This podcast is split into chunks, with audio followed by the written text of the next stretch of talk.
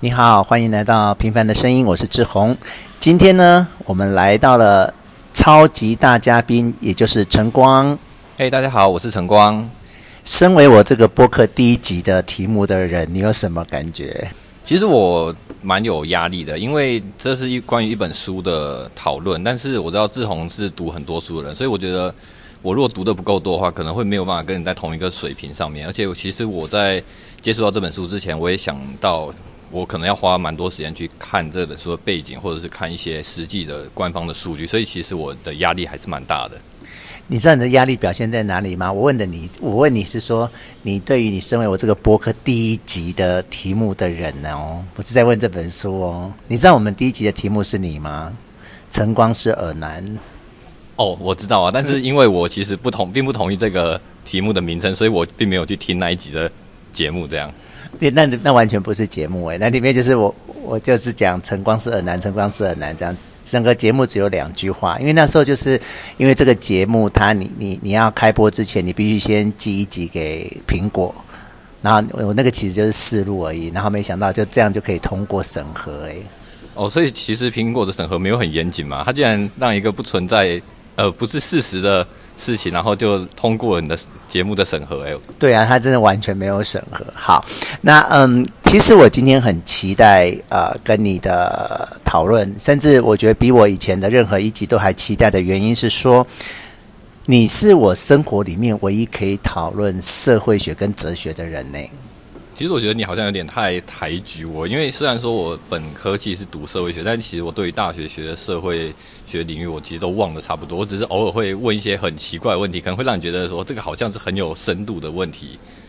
可是你就至少知道傅科是谁啊？我觉得台湾没有几个人知道傅科是谁。哦，因为其实社会学念很多文本，然后其实很广泛的去涉略，所以其实我们知道很多社会学家或哲学家，但是其实要很细的去讨论的话，我觉得可能还是属于哲学的领域，或者是你到社会学研究所有专门在研究这位社会学者的话，这比呃才有办法比较深入这样。好，那我们先不要讲深入，我先来问一些比较基本的问题，就是当时。你为什么会选择东海社会系？你为什么想要念社会系？其实这个是有一点误解啦，就是说那时候我们在高中的时候有一个老师，他教公民的，然后他是社会学背景的。那时候我们就以为，我就以为说，其实社会学跟法律是有关系的。嗯。那其实因为我本身是公务员家庭嘛，那当然父母也是希望我能够走这一块。那时候想说，哦，那这样的话，如果同时可以学法律的话，好像对未来的职涯有。呃，你想走公职这块就有帮助，就没想到进去发现社会学是一个纯理论的学习，其实跟法律一点关系都没有。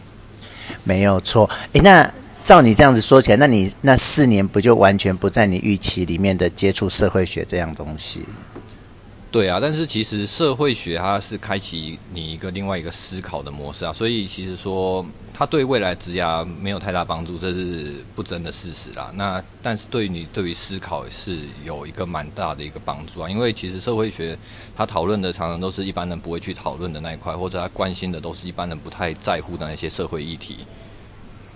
好，但事实上呢，我我这个想法跟你完全不同，就是说。我会接触社会学，其实是因为我念犯罪学之后。那犯罪学它有三支理论，它主要研究就是说人犯罪的原因。然后呃，有三支理论，一一支是生物，一支是心理，然后第三支就是社会。然后前面两个都是个人的，不管心理跟生物都是个人的原因。那第三个社会就是。呃，整体的原因就是结构性的原因。然后，呃，事实上，在我自己我们这样整个犯罪学研究下来，其实结构性的因素其实造成人犯罪，大概大概可以解释到八成呢。所以，嗯、在那个过程里面，我一方面我们因为要研究犯罪学，那我们就必须学习用社会学的观点去解释犯罪学，然后就学到好多东西哦。我、哦、是我同意，因为我之前在准备考试的时候，其实有一科是犯罪学，那其实我也有接触到犯罪学，那它有一部分跟社会学是有关系的，所以我觉得其实你用以你以接触犯罪学，然后再延伸到社会学来讲，你觉得他社会学可以解释很多东西，这我完全是可以同意的。对啊，我觉得一般人他可能对，我觉得一般人是没有机会去接触社会学这样东西，对一他会觉得是很遥远的东西。可是我现在就想举一个非常立即大家可以理解的事情，比如说像犯罪，你知道男性犯罪占女九成呢，然后女性犯罪只占一成，所以这。很明显的，它就是一个结构性的因素，它绝对不是一个个人的因素。嗯，对，这这我同意。就是我觉得，嗯，可能你要去探讨那个犯罪背后或者它影响的那个原因的话，其实你用结构去解释的话是很合理的，不然就不会有这种男女比悬殊的问题了。没有错，而且我，然后我开始接触社会学之后，你你你有讲到说它是一个很理论的东西，可是当我去。学习完之后，我却觉得其实社会学很生活化。我也提到，我我也想到很多事情，比如说，其实如果你愿意的话，我们现在可以做所有新移民的平均收入，或者你可以做我们台湾原住民的平均收入。我觉得那个就会低于我们一般平均收入。诶，嗯，对，这这我同意。但是目前有人做过这样的研究吗？啊、目前没有。可是，因为我们学过社会学，我们就理解说，所谓的社会学，所谓是说你用整体的那种呃，巨观的那种感觉是什么？就是类似我刚才这样讲的，就是如果你愿意的话，社会学其实它是可以很生活化的。然后你可以去用社会学角度去看待一些现象，然后可以试着去解释一些事情。比如说，嗯、我们在讲那个，比如说我们现在那个自那个自动通关注册这件事情。那如果你没有社会学概念的话，你以前就会觉得说，啊，反正你就是做越多越好，做越多越好。可是像自动通关的注册，像永实，像啊讯泰这种东西，就是当你做到一百件的时候，就会有人做到一百零五件，然后当有人做到一百零五件的时候，你就要做到一百五十件。我的意思就是说，如果它的社会结构是。呃，是透过这种比较的，其实它就无关于你个人的努力的那个，就不是用个人的角度去看待一件事情这样子。哎，那你觉得，如果说我们要把刚刚讲的自动通关这些数据化的东西，把它回馈到个人的话，你觉得怎样的做法会更适合？没有，我我我觉得没有，我现在并不是要讲说怎么样做更适合的问题，而是说学习社会学，让我们用学会用呃巨观的 micro 的。学习用结构的去看待一件事情，像以前如果你没有学社会学，你就会觉得说啊，反正我一个人就是要努力、努力、努力再努力就对了。可是如果你有学习社会学，你有学习用结构性去看待事情的时候，你就会发现你的努力是敌不过结构性上的比较，或是结构性上的变化的。哦，其实你刚刚这个观点，我在今天要讨论这本书里面，呃，它的结论的地方其实有提到，就是说。对，刚那个你环境或结构影响是非常大，就是个人不管再怎么努力，都是没有办法突破那样的，可能他就是有一个框架在外面。但我想说，这样会不会有一点对未来有点过于悲观了？就是你个人都没有办法靠自己的努力去改变这样的状况。我觉得你讲你讲是悲观，可是我讲却是你可以比较完整的看待事实。如果你如果你没有社会学观点的话，你就少了一个视野。比如说我，我我我在举，我现在一直很努力的在举各种例子，就是让没有学过社会学的人去理解社会学到底在做什么。比如说，像一般一一个小学里面有四一一个班级里面有四十个学生，那每个家长绝对是希望自己的小孩是前三名的，对吗？可是其实你知道，无论这些小孩怎么努力，怎么努力，永远就是会有人。是后面十名、后面三名的，你有懂我的意思吗？嗯，我懂。那你可以再继续延伸这个说法吗？好，我要继续延伸的，就是说，当你身为父母的时候，你就永远会希望自己的孩子是名列前茅的。可是，无论你的小孩子再怎么努力，最你总是永远，我的意思是，永远会有人在四十个人的班级里面，永远是他是最后一名的，不论。这个第四十名，他是多么的努力，他是五天都不睡觉，总是一个班级里面永远会有这最后一名的。我只是说，大家都以为说，反正你只要努力就不会当最后一名。可是事实上是，无论这四十个小孩怎么努力，永远会有最后一名。哦，这样我我可以理解你的说法。所以说，其实做父母的都应该要有一种社会学式的思考，就知道，不是每个人都可以前三名，总是要有人去三十九跟四十名扮演这样的一个角色。没错，你有懂我的意思。就是如果你愿意用结构的观点去看待小孩子的成绩的话，当你期待你的小孩是前三名的时候，其实你也就在隐含着其他三十七个小朋友是不能够前三名的。所以，当你这样子去看待学生的成绩，跟看待学家庭教育、学校教育的时候，你就会知道说，嗯，很多事情不是你家长努力就有成果的。嗯，对，这我同意。哦，经过你这样解释，我发现好像我读的社会学跟你读的社会学不在同一个水准之下，我好像还差了两，就是可能还要到需要到硕士才能跟你在同一个水平上面这样沟通。因为听志宏刚刚这样讲之后，我发现我对于社会学有一个重新的一个认识，就是说，好像其实社会学可以遍及到你的生活的非常基本的日常生活，就是你生活上说基本上事情都可以在社会学脉络里面找到的。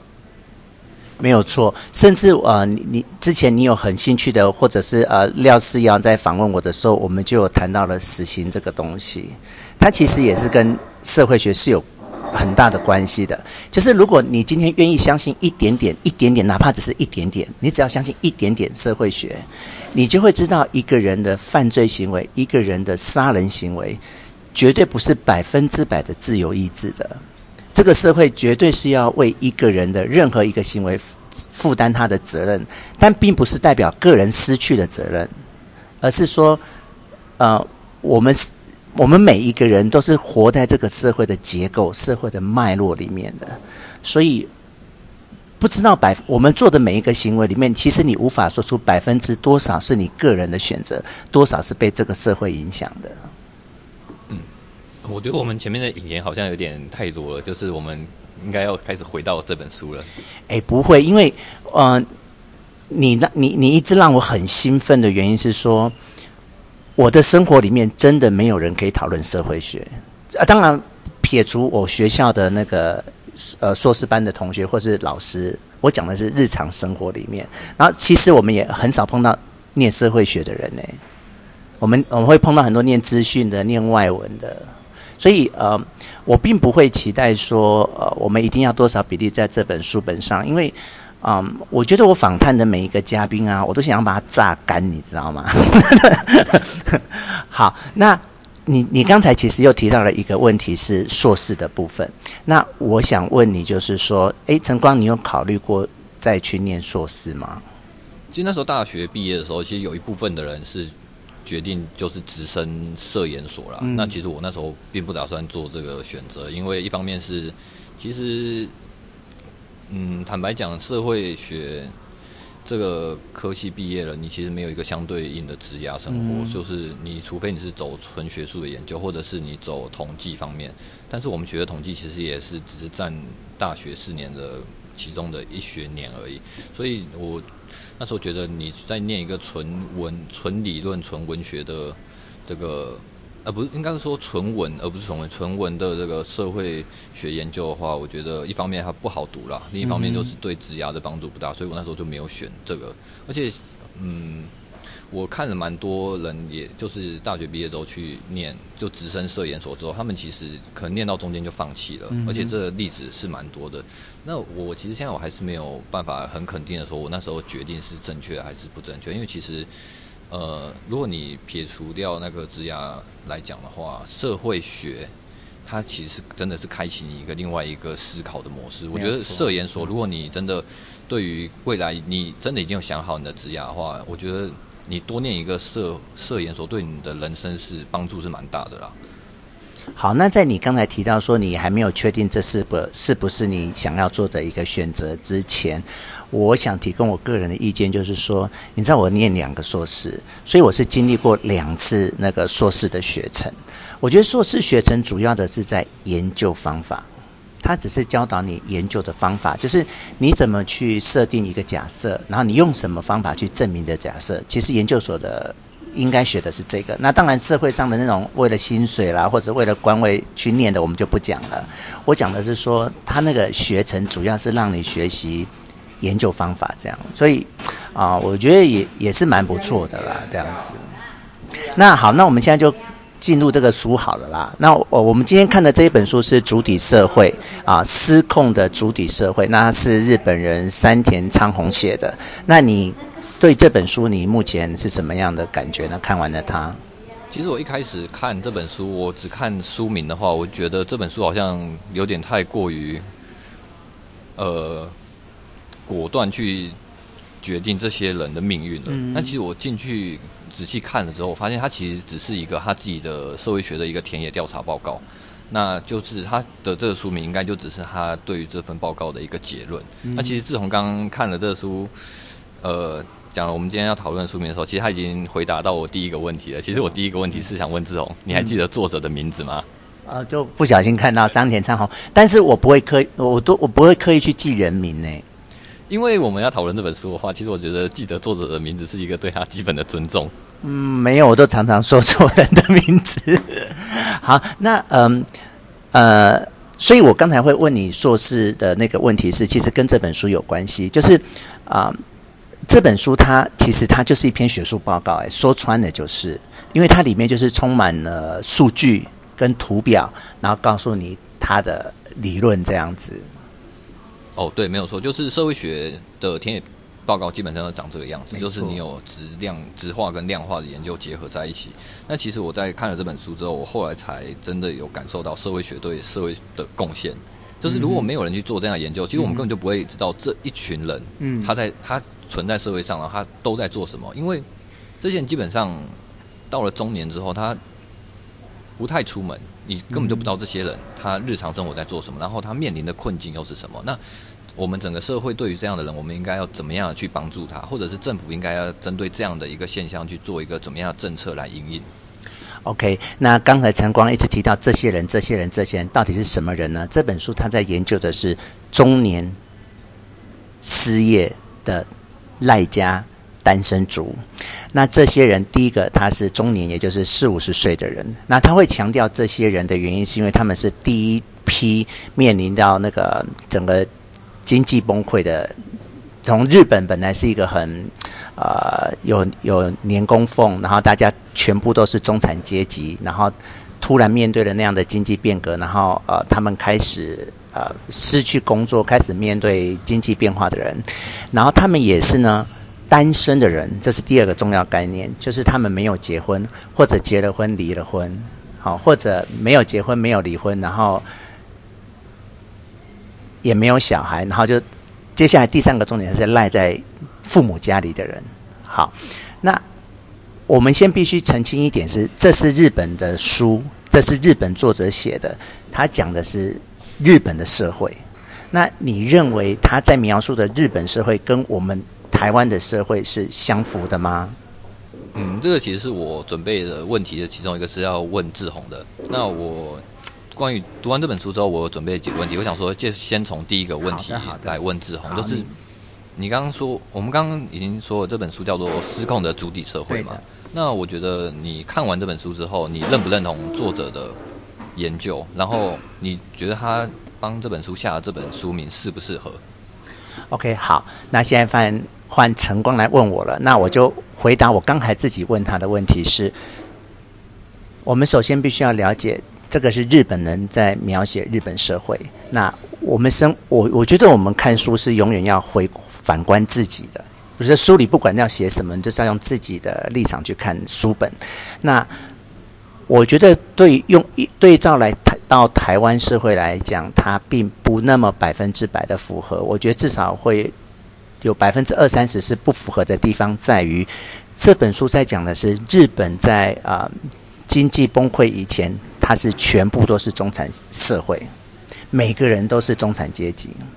可是，在台湾并不适用。我们台湾没有经历过这样子的年代啊。他们之所以讲是每个人都是中产阶级的原因，是因为日本企业有那种年工制，就是日本企业它呃很在乎那个伦理。我今天聘了你这个人，我基本上就是要保障你到老到退休的。这是日本的社会，这是日本的企业。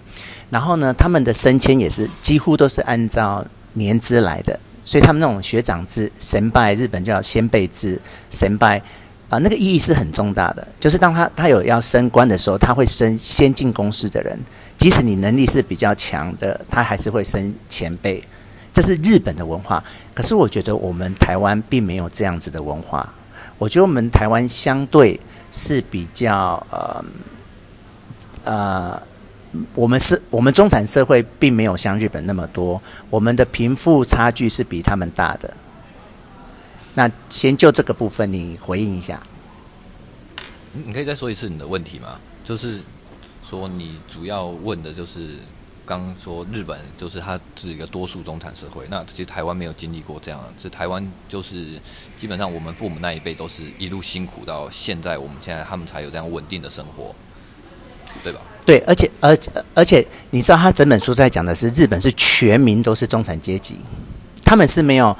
他们的阶级化没有像台湾这么的明显，他们他们几乎没有穷人，然后他们只要有穷人，就是人数非常的少，而且是那种很呃奇怪的人，不不是一般人，只要你不是中产阶级，你就是奇怪的人。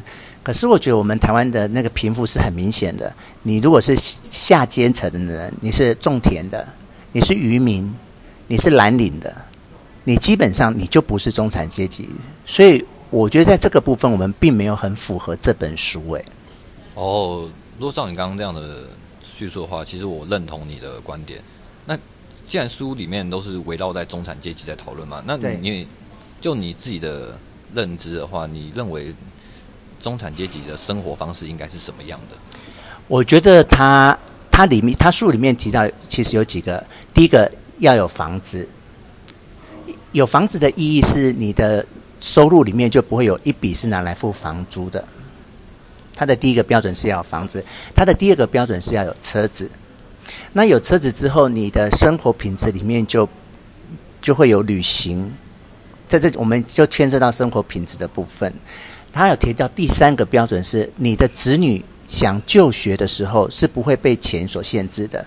你的女、你的子女想出国留学，你的子女要任念任何大学，都不会因为你没有钱而导致你的小孩不能出国，导致你的小孩不能去念大学。这是他第三个标准。他的第四个标准是出国旅游，就是出国旅游其实是一个嗯，不是生活的必需品，它是一个奢侈品。所以他总共提出了这四个标准来定义中产阶级。嗯，所以就是有自己的住房，有自己的车子，然后对于子女的学费可以负担高等教育，然后可以出国旅游。对，那你觉得以在台湾来讲，怎样工作的人可以维持书里所定义的这样中产阶级的生活？我觉得在台湾，我们只要几乎把蓝领阶级扣掉，那就剩下的就是白领、跟公务人员、跟企业家。所以我觉得你用排除法，你大概把蓝领扣除掉，也就是劳工扣除掉，大概就是算中产阶级。所以你觉得我们现在公务人员可以算是中产阶级吗？嗯，好，我我用 yes and no 来回答你这个问题，然后我顺便要开始讨论到这本书。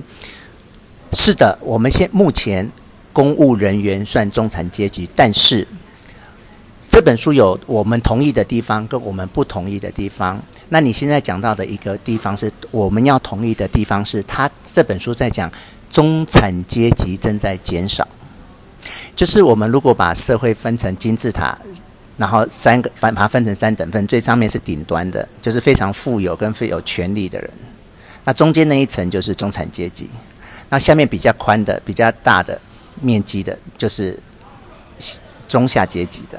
要应该讲下层阶级，或者是劳动阶级，或者是蓝领阶级。那他这本书正在讲的是中间的那那段是中产阶级正在往上往下移动，所以中产阶级正在减少。所以以后他认为世界上只会剩下两个阶级。这个三角形目前有三三段三个阶级，可是照目前的时代趋势走下去，以后中产阶级会变少。它会往上、往下移动，最后只剩下两个阶级。你同意他这样说法吗？呃，我完全同意。呃，就你刚才讲到公务人员的部分，好，那我们现在就直接进到下一个主题，就是为什么这个世界上的中产阶级会减少？他有提出几个理由，我都相当的认同。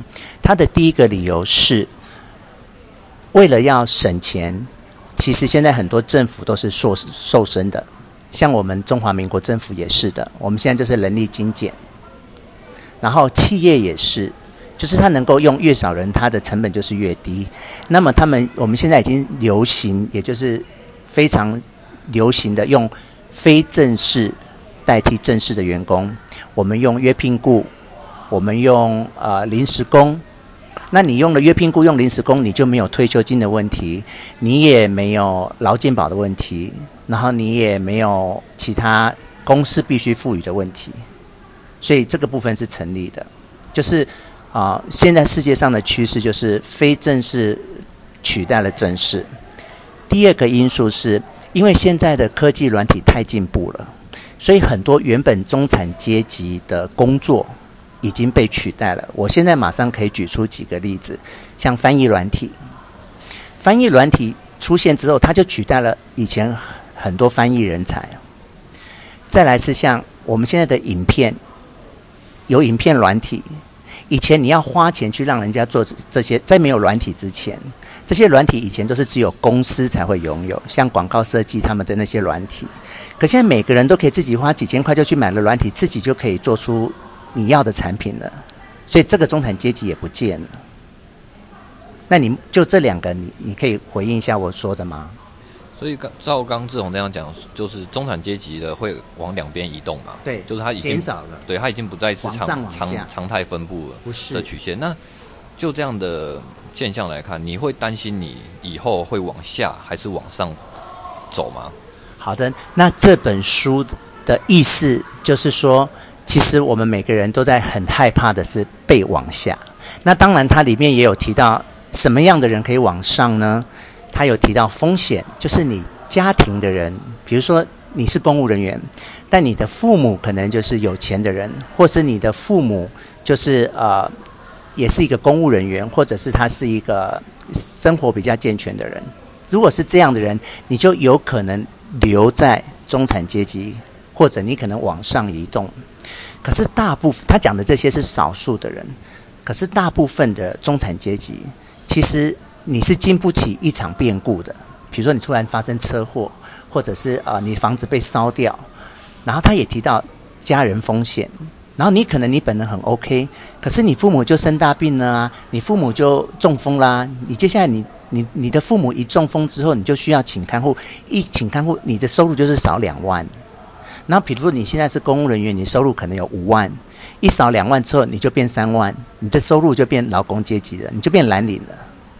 你是假白领真蓝领，原因是你的家人发生了变故，比如说你的父母亲住进了养老院，或是你的兄弟姐妹啊发生了车祸需要你协助，他就提到了社会风险的部分、家庭风险的部分。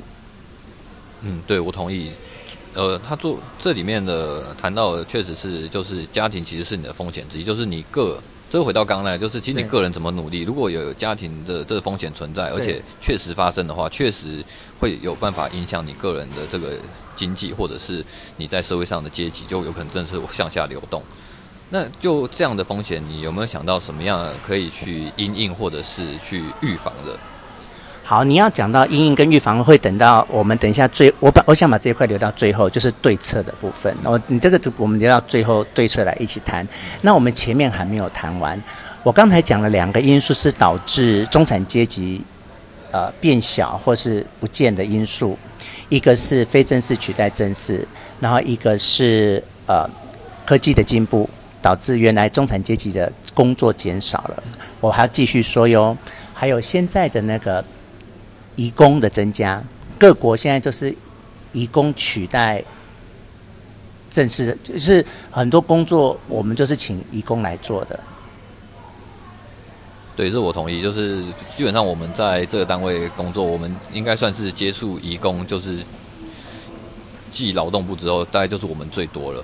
所以其实我们看到很多，就是我们每天都有很多的移工要来这边工作嘛。但是其实工作的量其实有限，那如果这些人移工进来做这些工作之后，那台湾是不是会有一些人就是没有办法去做这个工作，或者是说原本有这样的一个工作，但是为了要省钱，因为移工的引进就是你必须先招聘台湾人嘛，那他就把薪水压在最低的底薪，但是做非常辛苦的工作。对，那当然台湾人不可能去做这样的工作，也不愿意啊。对，就会这样的工作就会减，就是工作就会变，就会落在机会减少，对，工作机会减少，而且。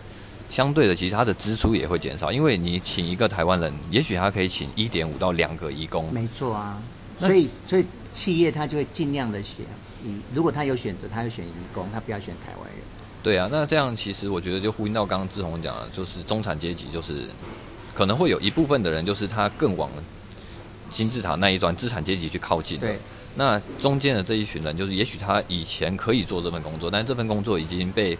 取代了，被呃，我们讲说 cost down 好了，对，就是他已经偏向是比较呃劳工阶级做的工作。那台湾人不愿意从事工作嘛，那他可能会不会就是在社会上他的可以做的工作选择又变少了？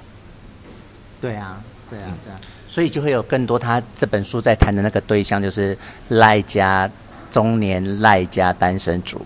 好，那我觉得我们从刚才谈到现在，我们都在谈经济层面。就是说，中年赖家单身族。那我们从刚才谈的都是经济，接下来我们来谈家庭的层面。好，这本书讲到，就是说，我们我们的中产阶级不但往下移动之外，我们还有一个现象是，现在的人呢，越来越不结婚了，结婚率越来越少了。好，即使结婚之后呢，离婚率越来越高。然后呢，结婚之后又越越来越少生小孩了。你知道我们去年，呃，今对今年台湾是全世界出生率最低的国家，台湾。所以，他我们刚才讲经济的部分，现在讲家庭的部分，就是接下来我们的趋势是，就像晨光，你现在也开始慢慢不觉得考虑是选项了。然后其实我昨天晚上职业，我跟静淑聊天，我跟友谊聊天，他们也觉得结婚不是他未来的选项，就是他已经是趋势了，越来越多人决定不要结婚了，然后也越来越多人结婚之后决定不要生小孩了，或者要生小孩也只敢生一个，也不敢生两个了，就是因为我们前面谈到的经济因素导致他已经没有，他连自己养活都很困难了，他能生。养一个已经很辛苦了，他已经几乎没有，现在已经几乎没有人有能力养两个小孩了。所以，我们第二个部分讲的就是家庭的部分，就是现在的个人已经不再像以前那样的有家庭的连结了。嗯，对，嗯，那在这边我们要先肯定有生小孩的，那对。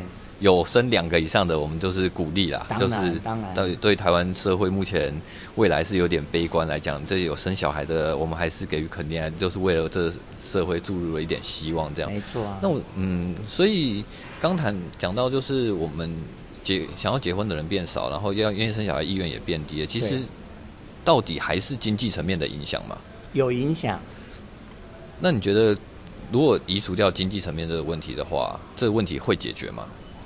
这个问题无从解决，因为我们没有办法强迫别人去结婚，我们也没有办法强迫结婚的人生小孩，所以我我才讲它是一个趋势。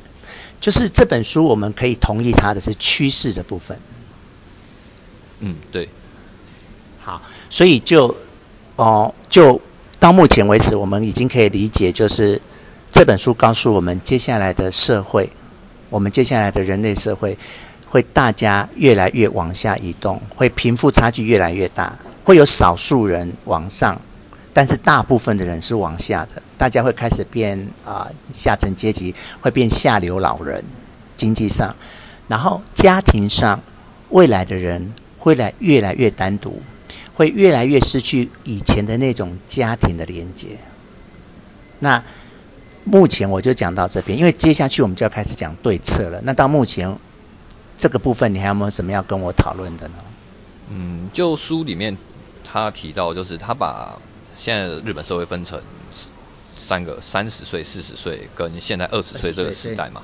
那他其实里面有讲到说，如果他一直没有解决这个现况的话，现在二十岁就是现在我们可能大学刚毕业到刚出社会几年这个年龄层的人。他说，在到他们二十岁这个时代的话，将会在年轻的时候就会三餐不继，陷入贫困。你同意他这样的说法吗？我完全同意啊！就是你看现在的年轻人，他们的，我觉得这本书有谈到一个很重要的部分是，我们现在的人的生活水准都超出我们该有的。比如你讲到现在年轻人，他一个月就是赚两三万，可他就是要用 iPhone 诶，然后他就是他出门他就是。不走路诶，他就是要坐计程车诶，他就是觉得出国旅游是他的福利，他该拥有的诶。可是是谁在帮他们支付这些生活支出？是父母亲啊，他们并没有能力过这样子的生活啊。可是我们这本书有提到，是我们其实要去调整自己的生活品质的。你你没有那个收入的时候，你就不该享有那个生活品质。这个是你刚才问的，我觉得这是一个对策。嗯，我同意，就是。这个社会现象存在，但是我不知道台湾有没有为这样的一群人，就是做一个新的名词去定义他们。但是在中国，他们称这样的一群人叫做“金志穷”，就是他表面上的生活是非常光鲜亮丽，就是看起来就是嗯，跟中产阶级是一样的。但是其实是因为他住在家里，或者是有父母作为后盾，就是你每个月把薪水花光之后，最后你还是可以回家去挖冰箱的东西来吃，就是你还不至于会被。赶出就房东赶出去，或者是说你会三餐不继，但是这只是一个表表面上的一个现象啊。所以我觉得中国他们对于这一群人定义，我觉得定义的非常的精致穷，对他们叫精致穷。对，那如果是以台湾一样这样的一群人的话，你有想到其他的更符合我们台湾本土形容他们的一个这样的一个名词吗？呃，我觉得我们台湾好像有一个啃老族是比较接近一点这个概念。嗯，可是啃老族是不是住在家里？他没有去工作，他完全是依靠父母的金援这样生活，跟这样子有去外面工作，但是他只是父母作为一部分的金援，但是他主要他自己有自己的收入，所以他可以过得很精致。那我觉得啃老的人感觉他的生活应该没有像我们刚刚提到这一群人这么的光鲜亮丽这样。呃，我觉得啃老有大啃跟小啃啊。你讲的可能是小啃，可是有那种大啃，而且你又把啃老跟赖家又分又不见得一样。他可能没有赖家，可他啃老；他可能没有住在家里，他的确是在外面租房子，可是他却不断的就是有父母在付他的卡债、他的卡费，这样。就是我们现在人都过度消费这样。嗯，可是现在主要社会上的趋势都走资本主义嘛，但是资本主义就建构在消费市场上啊。那如果没有这样的一个庞大消费去支撑的话，我觉得它世界经济是不是就会往回走？可是你那个支撑是泡沫的支撑，并不是真的支撑。就是这些人他并不是真的有钱去消费，他只是贷款来消费，或者是说他等于是用他父母亲的收入在消费。那这本书也有讲到，就是这些人他这些中年赖家单身族之所以还可以活着，是因为用父母的产业、父母留下来的积蓄、父母买。买的房子，所以他他不是在讲他们现在的问题，他讲他们未来的问题，他们未来会成为下流老人。嗯嗯，呃，我们现在对于啃老或者是说赖家，好像是一个比较偏负面的词，但其实作者他在这本书里面有去定义出一群人，就是他原先是住在外面的，可能就是跟人家同居，或者是说。自己住在外面，那他可能意外有了小孩之后，他又回到他原本的家庭去住了，可能就是为了生活的开销。是。那其实作者认为这样的一个现象，其实有助于减缓这个生育率低的问题。就他把这群人定义为归巢族，就是你带着小孩回到自己的父母家里。那你觉得这样的人跟啃老族有什么样的差别？呃。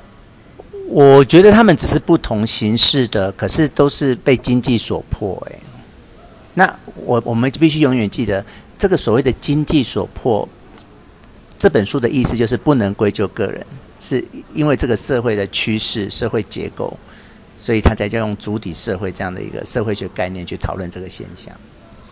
他的意思是，会有越来越多的人被迫去过。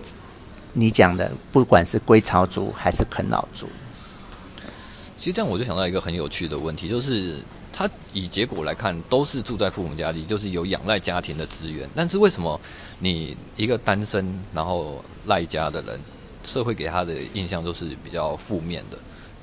那对于一个带着小孩回来父母家里，就是也是寻求家庭的经济援助，我们却给他一个比较正面的一个形象，这中间的差别在哪里？差别在于我刚才提到两个，一个是经济，一个是家庭。那有一个是双输，那个没有带小孩回来的单纯的赖家单身族，他是双输，他又没有完成家庭的任务，没有为我们创造下一代，然后他又经济上没有办法自主。那你刚刚讲的归巢族，他是单输，他只是他经济上他没有办法负担自己的生活，他必须回来跟父母住，但是他在家庭的部分，他似乎是有。呃，为我们社会产下下一代，他似乎比较具有家庭形式，所以因为他有多了一个家庭的存在，小孩的存在之后，我们就可以忽略他单数的这一方面，我们就其实比较肯定他在家庭这一方面的贡献，这样吗？没有啊，就像我们现在社会上也是啊，其实你只要，你只要，我觉得这个。你只要没有结婚，你永远这个社会都会说你为什么没有结婚？然后你会在社会上的眼光就是觉得你怎么了这样？然后一个人仿佛就是要结婚，而且要有生孩子，他才是一个没有问题的人。你不觉得是这样？特别是女性，女性到了三四十岁没有结婚之后，就很难去逃避掉大众那一种批判的眼光，诶，跟话语，诶。也是我同意，诶，就是我这样讲可能会得罪一些人啊，但是。嗯基本上，假如说你听到一个人可能到三十五岁、四十岁以后还是单身的女性的话，那如果假如说你也是单身的男性，有人介绍给你的话，其实你，我猜很大部分人心里会想说，为什么他到这个年纪还没有结婚？是不是？但是以都一样都是从四十岁左右没有结婚的话，你会觉得社会对于这样的女性比起男性会更不客气吗？当然，当然，就是，嗯、呃。我我我们我们社会已经，我接下来讲的是错的，但这个社会已然是这个样子，就是我们对于男性有太多，他可能是在拼事业，他可能啊呃有更好的选择，他可能，可是对女性就是好完全没有给他理由，没有给他借口的。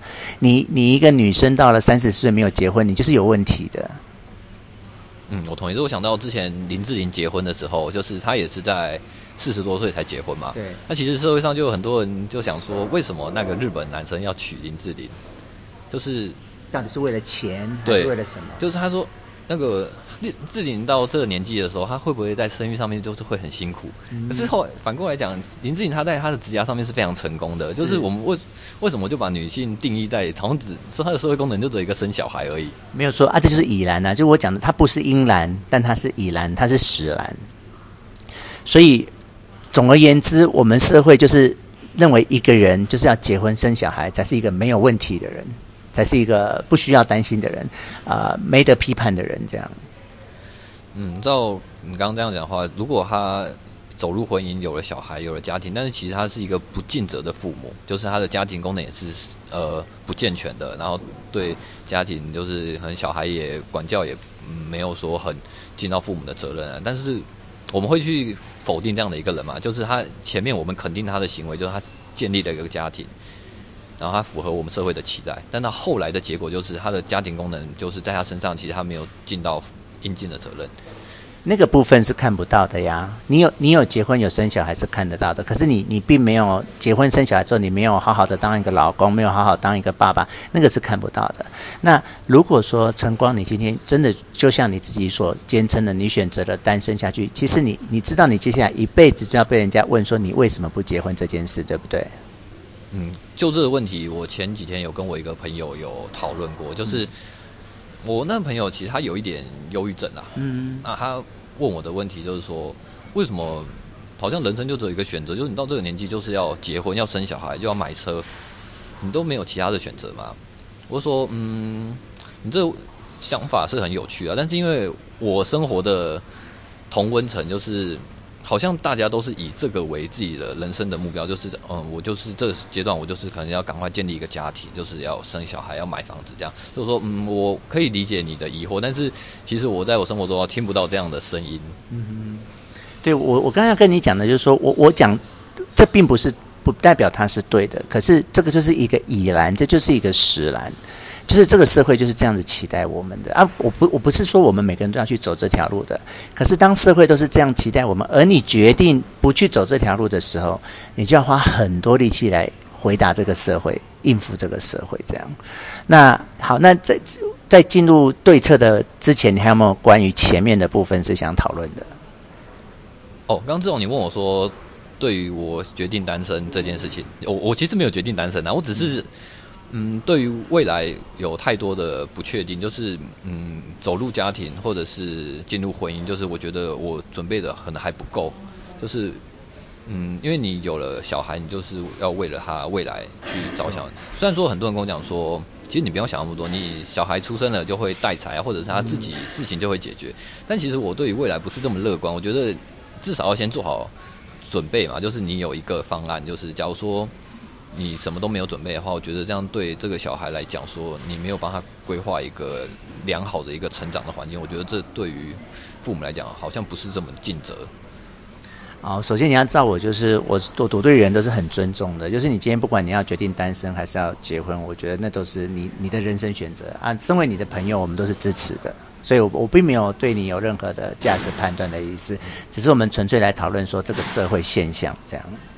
哦，因为我怕我女朋友听到这一集，但是我其实我并没，我不是不想结婚，只是我有太多要考虑的点了，只是我没有拿出来跟她讨论而已，所以就会营造出一个我好像对于婚姻好像无所谓，也不想去结婚这样。其实我每天我都在想说，我面对婚以后走入婚姻，我要怎么样去面？就是我在同事之间，我也看了很多，就是大家生活方式啊，像万万也是我参考的一个方式啊。就是我想说，嗯，就以结婚这件事情来讲，家庭这件事情来讲，就是。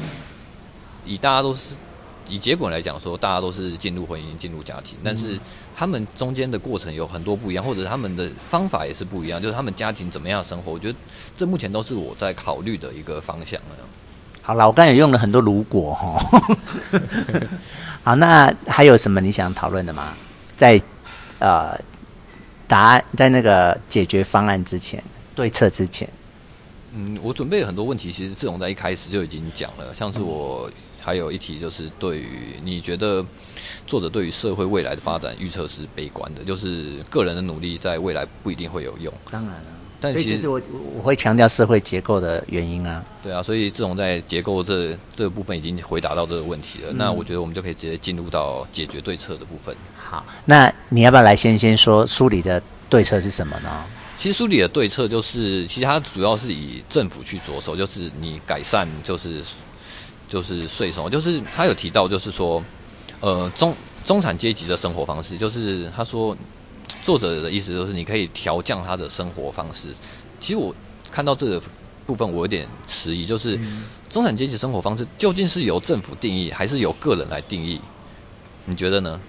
我我觉得你当你讲到生活方式的调整的部分是个人的，他政府的部分不是这边，他政府的地方他讲的是要呃福利方面的。就是要呃，他的意思是你要跟有社会高端的那些人去收取他们很多很多很多的钱，来让呃社，比如说大盖很多住宅，让这些无无处可归的人有去我有有有地方可以去，还有就是让这些呃生活上呃达不到生活水平的人，他可以至少有个基本的穿那个吃饭睡觉这样。但至于你讲到说调整那个个人。生活水水准的部分，那我觉得这是个人的部分。嗯，这跟我一开始的想法是一样，但我看到后面之后，我发现他作者的解决方法是以课税来解决，就是嗯，他的中产阶级的课税标准往下降的话，就有办法去解决这样中产阶级向下流动的一个这样一个风险。因为其实生中产阶级的生活方式感觉像是我们自己去定义的，我们觉得这样子是中产阶级的生活方式，但其实。作者就以客观的角度来讲的话，其实是以课税。就假如说你的年收入一百万以上才算是中产阶级。如果我们把课税标准往下降，可能年收入八十万，我们就算是中产阶级的话，其实它以客观的角度来讲，它是解决了这个向下流动的问题了。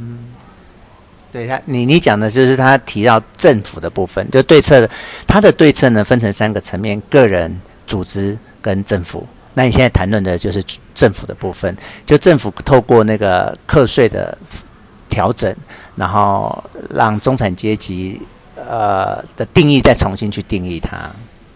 嗯，那回到刚刚我们说那个家庭风险的地方，我想到的方法其实也跟作者有点类似，就是它主要是依赖保险。就现在其实有蛮多就是相应应的保险出现，什么长照啊、失能险，就是因应就是未来你如果真的不幸发生这样的意外的话，你不会连累到你的家庭，就是你还有一个自己可能在年轻的时候就已经购买的一个保险，能够去应应这样的一个剧烈的变故。可是当你提到保险的时候，你知道保险本身就是一个很中产阶级的名词，就是对于啊、蓝领或是下层阶级，他连下一段下一顿饭在哪里，他连他这个月的房租他都缴不出来了，他怎么会有钱去缴保险的钱呢？嗯，这我同意。所以其实政府好像有为了这样的一个一群人，就是他可能本身生活就不是这么呃宽裕的。就是他，然后家里又有可能需要长照的这样的人，他有一个喘息服务，但其实具体细节我不知道。但是因为我有亲戚有使用过这个方式，就是他原本是自己照顾妈妈，然后就是可能政府可能每个礼拜可能有多少时间，他可以请一个专门的照照服员来取代，就是接手你的工作，可能让你休息个半天或者是几个小时这样子。一个小时两百块。就是你知道付给那个政府两一个小时是两百块，然后就会有人到家里来帮你，比如说你要照顾老人或是照顾病人，有这样的服务。那这样子的话，你对这个政府的这个政策了解吗？呃，我还没有很了解，因为我毕竟我现在还不还不是那个使用者。可是当我哪天有需要的时候，我可能就会去了解那样。那如果你不，你还有没有其他？如果没有，我就要开始讲我自己对于对策这方面的喽。哦，好啊，这也是进入到我下一个问题，就是你自己，如果你是主事者的话，你会怎么样解决这样的一个社会现象？好，那这本书里面他提到三个层面，我都完全的认同：个人、组织跟国家的部分。那国家的部分啊、其实你刚才也提到了，其实说穿了就是福利政策。那我不想聊太多，因为那个不是我们可以做的。那我们也没有办法。叫政府去做这些事，可是你晨光跟我志宏，我们可以做的是在个人跟组织的部分。那个人怎么做呢？他有几个做法，就是可预期的接下来的家庭结构已经跟以前不一样了，所以我们可以试着去做虚拟家庭。他的意思是说，像以后可能我有四四个房子，然后我的房子空出来了，可以让我身边没有房子的人来住。那因为我是同性恋，我我跟阿明结婚，我们没有后代，所以我们可以透过让别人住进我们家里，然后类似有那种家人的感觉。这本书提的在个人层面是这样，然后还要加强个人的连结，就是你虽然没有家庭的部分，可是你周遭的人，你都把他当成类家人去对待、去照顾，然后大家彼此生活上。有个照应，不管是物质上的或是精神上的，所以其实我是在这本书的鼓励之下，或者是说这本书我看完了它，我就自己组了一个红红家族。诶，就是我把我身边的人，我觉得我比较呃可以感觉到他是亲人的人，我就把他拉在一个群组里面，这是我具体的去实践它。那另外呢，这是个人的部分。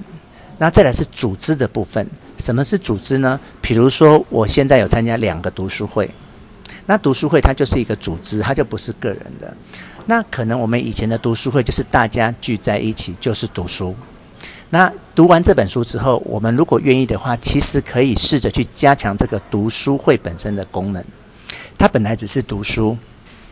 我现在只是乱讲哦，只是举例，不是说一定要这样。也许这些读书会的成员，除了读书之后，可以一起约出去吃饭，可以约一起去出游，可以约一起去运动。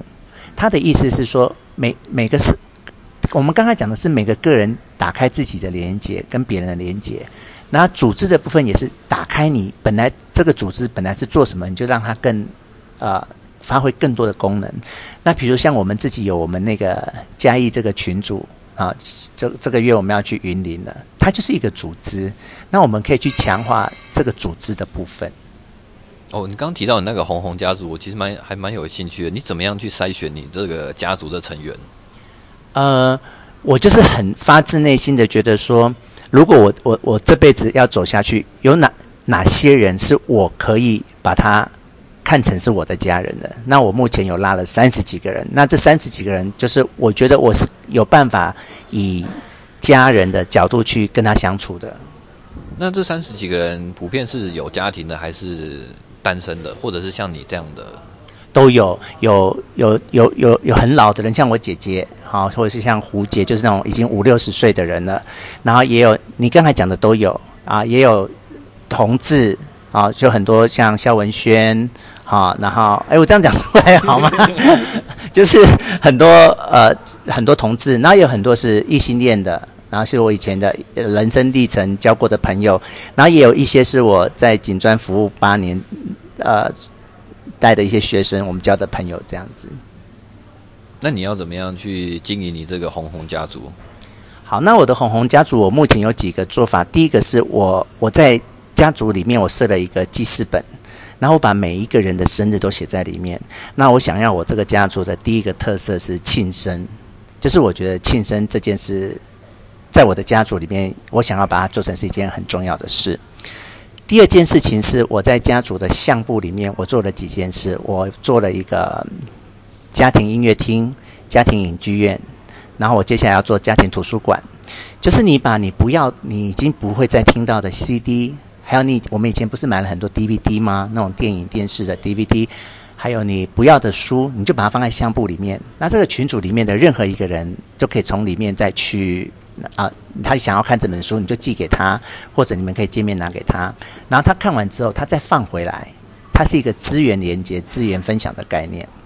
然后像最新的一个例子是，啊，里面有长轩。那长轩他弟弟啊，他是出生的时候那个就被脐带缠到脖子，所以他一出生就缺氧。然后他其实一出生就是有点。就是失智，然后有点残障这样。他现在他弟弟已经二十八岁了，可是智能上可能就是五六岁。那啊、呃，台新银行他现在办一个活动，他他你知道台台新银行有一个慈善基金会，那他们每年就是会呃，他有很多的类别，像呃身心残障，像文艺活动，他有很多的类别，那他就会钱来资助这些人，然后像。长轩的弟弟就是符合这个身心障碍的这个类别，那他们的奖金是十万。可是呢，啊，他就是要社会所有的想要的，就是来甄选。那目前有一百零一个机关来提案。那长轩的弟弟就是在彰化的一个啊，育呃那个叫做什么院呢？就是专门照顾这种需要照顾的人。然后他们的那个院就有去。争取这个提案，所以我就在群组里面把长轩的这个需要 po 在群组里面。然后，呃，他们的一百零个一百零一个提案里面，只能第一只有第一名可以拿到这十万块的补助。那所以我就放在我们那个红红家族，然后大家就很努力的、很认真的在帮长轩拉票。这就是我现在在做的一个努力，这样。所以你的红红家族的成员之间的共同连接，其实是你，没错，胡志宏，没错。所以呢，如果大家可以接受到这本书，可以接受到我的概念，那应该我们可以预期可以看到一个光光家族，好，我们会可以看到一个万万家族，然后我们也看到一个瑶瑶家族。你有懂我的意思吗？就每个人自己去成立一个家族，那这个他会整个会，他这本书的意思是。透过家人组织国家，我们去建立一个社会安全网，让每个人都不孤单，每个在社会上的人都不孤单，在经济上不孤单，在精神上不孤单。你其实刚刚讲到这这么多的家族，我对于万万家族的成员，其实我还蛮期待的。嗯，就是可能 A 片家族，然后嗯，我我我差不多要做结论了。你还有什么关于这本书想要说的吗？嗯，关于万万家族，想如果他们真的是以 A 片作为结论的话，我想加入，对不对？一方面，但是我也很期待这家族，就是因为以 A 片作为连接的话，我觉得这家族应该会是世界上最和谐、和谐的家族。非常非常好。那我差不多要下结论了。其实我结论很精彩，就是说，你知道孔子讲过大同世界吗？嗯，对。那我觉得这本书的意思是我们可能做不到大同世界，可是我们可以去努力小同世界。就是呃，我以吴志宏为中心建立一个小同世界，那晨光也以晨光为中心建立一个小同世界，那很多很多的小同世界联合起来，它就是大同世界。哎，我同意，同意对吗？好，那我们今天的节目是大概这边。那你对于第一次担任这个广播贵宾有什么感觉呢？这样录了下来。我觉得这个经验其实蛮有趣的，而且其实刚谈到很多话题，我都很努力克制，不要再把它延伸，不然我会把这个节目拖得太长。嗯，这种播客就是没有长不长的，啊，你哎你要要播五个小时或五天都可以，只是人家有没有耐心听完而已。对啊，你的听我们也要考虑到听众的感受啊，而且我希望我还是要聚焦在有一个既既定的一个题目上面啊，就是不要太发散去，等下东讨论这个西讨论这个，这样会没有一个重点。没错，我觉得你有讲到这个节目的品质的部分。好，那我们就赶快来画下句点。但是我必须告诉你，我真的呃很期待，一直一直都很期待跟你的这一场讨论。然后事实上，我们的讨论的内容也是很丰富。那如果我希望有机会再还有什么书是我们有兴趣的，我们再一起来讨论好吗？哦，好啊。那经过这场讨论，我也收获很多啊。其实大部分都从志宏这边来的，就是他也提供了一个不同的一个思考方式啊，就是你。单方面读了这本书之后，你自己的吸收有限。从别人的观点来看，这是一个新的一个启发。这样，所以也谢谢志宏有这个机会来参与这个讨论。好，我们谢谢晨光，下次见喽，拜拜，拜拜。